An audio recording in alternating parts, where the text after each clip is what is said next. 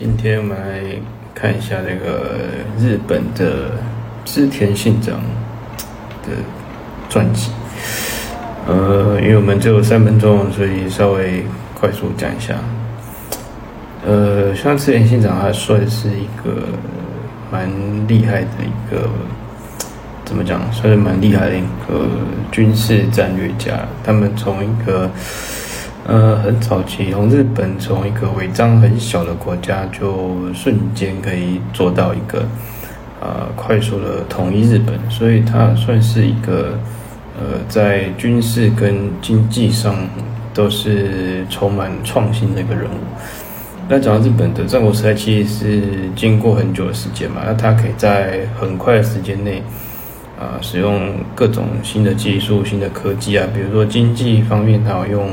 月式制度嘛，那废除关税，鼓励自由贸易。那军事上，它又采用所谓的呃三段戟，那就是说，他把步枪呃分成，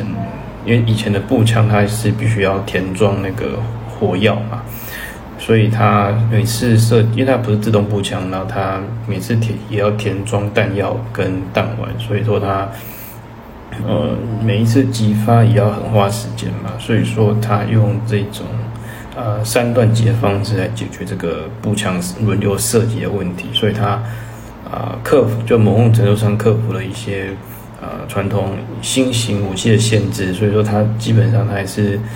呃可以做一些新形态的一些技术，做一些创新。那在当时日本来讲，应该算是一个很不容易的事情啊，因为日本。地处偏远嘛，它还算是一个呃远离西方世界的一个国度嘛。那那所以说，它其实，在没有太多资源的情况下，它也可以呃去做到所谓这种呃技术性创新啊，也是真的是很厉害。然后它在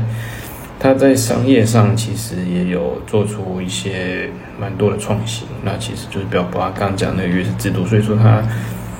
整体来讲算是一个。在日本当年在亚洲区，在一千五百年的时候，在亚洲区，它基本算是在亚洲地区算是一个呃极具经济头脑以及军事头脑的一个专业人物，这样，所以他算是呃蛮厉害的一个军事将领。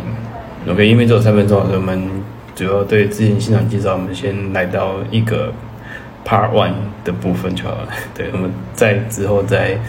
再讲那个 Part Two 的部分，这样。